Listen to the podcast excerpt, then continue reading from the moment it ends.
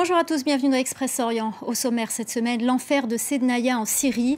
La prison militaire livre parfois ses secrets, même si peu de prisonniers en sortent vivants. Les rescapés témoignent des récits abominables. Nous y reviendrons dans un instant. Nous irons également au Liban. Le braquage d'une banque par une jeune femme pour récupérer son argent a de nouveau mis en lumière l'extrême difficulté de la vie dans le pays. Reportage à suivre. Enfin, nous resterons au Liban où la population célèbre la victoire de la troupe de danse Mayas à la finale du télécrochet America Got Talents. On vous emmène aujourd'hui dans un lieu dont le simple nom fait trembler en Syrie, la prison militaire de Sednaya de Damas. Beaucoup de Syriens qui se sont rebellés contre le régime de Bachar el-Assad en 2011 y ont été incarcérés, mais peu sont sortis vivants. Un rapport sera publié prochainement et des anciens détenus ont déjà commencé à témoigner. On a appris par exemple que certaines cellules étaient remplies de sel pour conserver les corps des détenus décédés, alors que d'autres prisonniers bien vivants étaient enfermés avec Pope. Sur une simple feuille, Abdo tente de retranscrire l'horreur qu'il a connue. La pièce qu'il dessine se trouve au premier étage de la prison de Sednaya, au nord de Damas. En 2015, il y est enfermé pour terrorisme, une accusation fourre-tout du régime syrien. Certaines geôles étaient pleines de sel. Regarde comment je marchais, je me déplaçais comme ça. Il n'y avait que du sel. Ma première pensée a été que Dieu les maudisse. Ils ont tout ce sel, mais n'en mettent pas dans notre nourriture.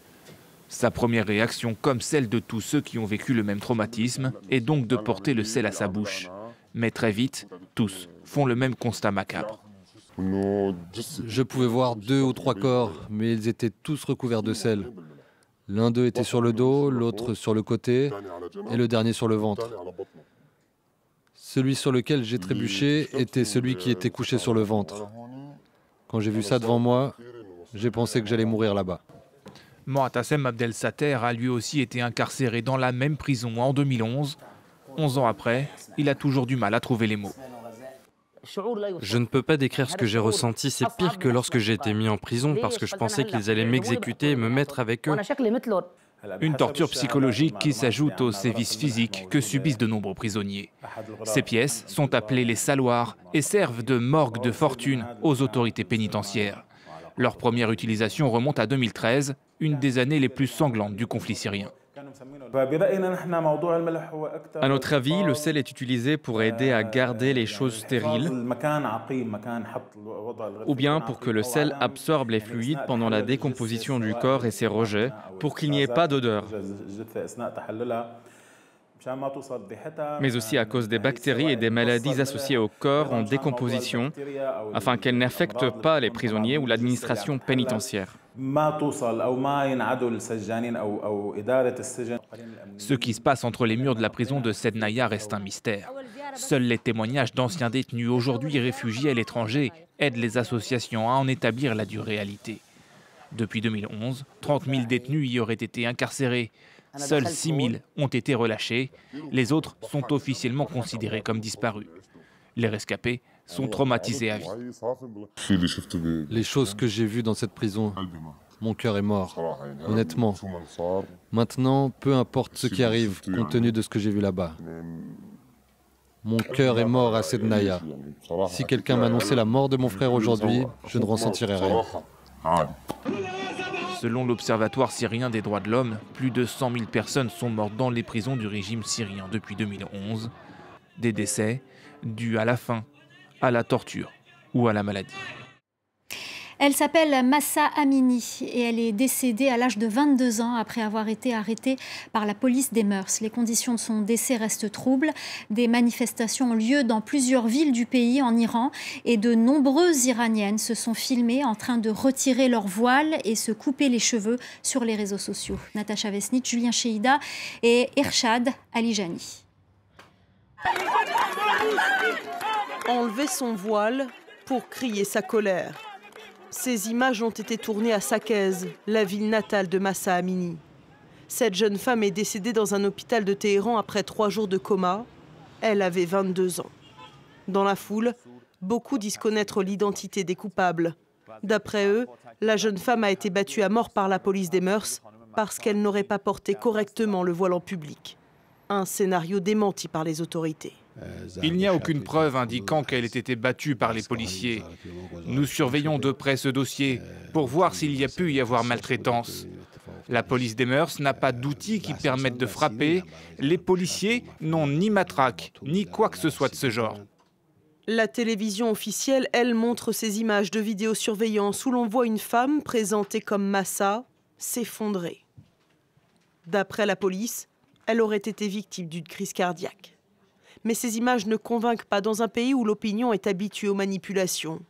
D'autant que des témoins assurent qu'à peine monté dans la fourgonnette de la police, Massa a été frappé par les agents. Dimanche, quasiment tous les journaux publient la photo de la jeune femme et dénoncent la violence récurrente de la police des mœurs. Beaucoup d'Iraniennes sont sous le choc. Ma voix a tremblé quand j'ai appris la nouvelle, car moi-même, j'ai déjà été interpellée par la police des mœurs une ou deux fois, et j'ai pensé à la réaction de mes parents si j'étais morte. Sur les réseaux sociaux, des femmes ordinaires se filment à visage découvert en train de se couper les cheveux ou de brûler leur voile. Elles réclament l'annulation de la loi sur le voile obligatoire en vigueur en Iran depuis 1979. Mais la colère ne s'exprime pas seulement sur les réseaux sociaux. Des manifestations ont eu lieu à Téhéran ou encore à Sanandaj, la capitale de la province iranienne du Kurdistan, province dont était originaire Massa Amini. Des grèves générales ont aussi été décrétées ce lundi dans plusieurs villes du pays, où les magasins sont restés porte closes pour que le voile ne soit plus un linceul. Au Liban, c'est un autre visage féminin qui a marqué l'actualité ces derniers jours. Elle s'appelle Salih Hafez et elle a braqué sa banque pour récupérer ses propres économies pour payer les soins de sa sœur atteinte d'un cancer. Son braquage avec euh, une arme factice a fait le tour du monde, mais dans le pays, ce n'était pas le premier. Reportage de notre correspondant Serge Berberi.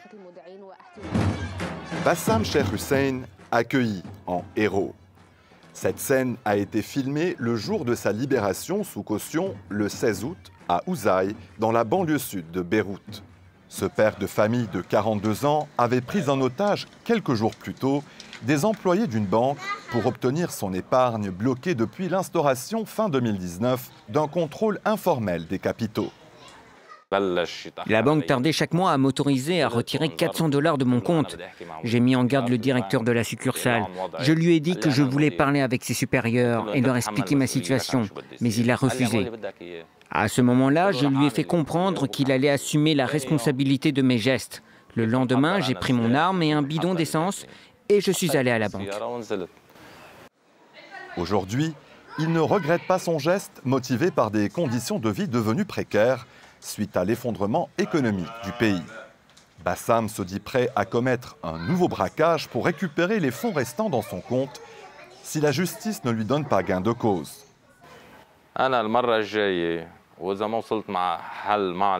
Si les négociations avec la justice et les banques échouent, j'irai de nouveau récupérer ce qui me revient de droit. Qu'on me donne mon argent, sinon du sang coulera.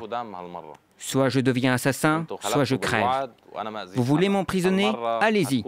Vous voulez me tuer? Ce n'est pas grave. Je donnerai ma vie pour récupérer mon argent.